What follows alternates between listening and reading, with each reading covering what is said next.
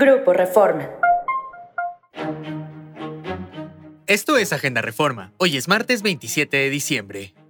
Nacional. Reportan críticos dos posibles casos de rabia en Oaxaca.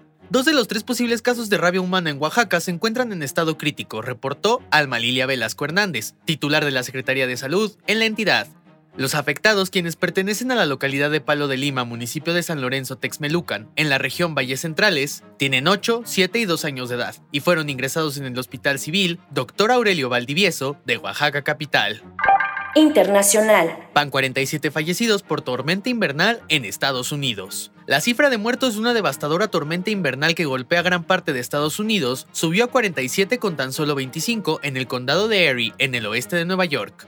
El titular del ejecutivo de Erie, Mark Poloncars, dijo en rueda de prensa que además de las 13 muertes confirmadas antier, la oficina del médico forense del Departamento de Salud del condado de Erie ha confirmado 12 muertes adicionales lo que eleva el total de la tormenta de nieve a 25 muertes en todo el condado. El funcionario advirtió que con un adicional de unos 32 centímetros de nieve posiblemente este lunes, los residentes deben refugiarse y permanecer en su lugar.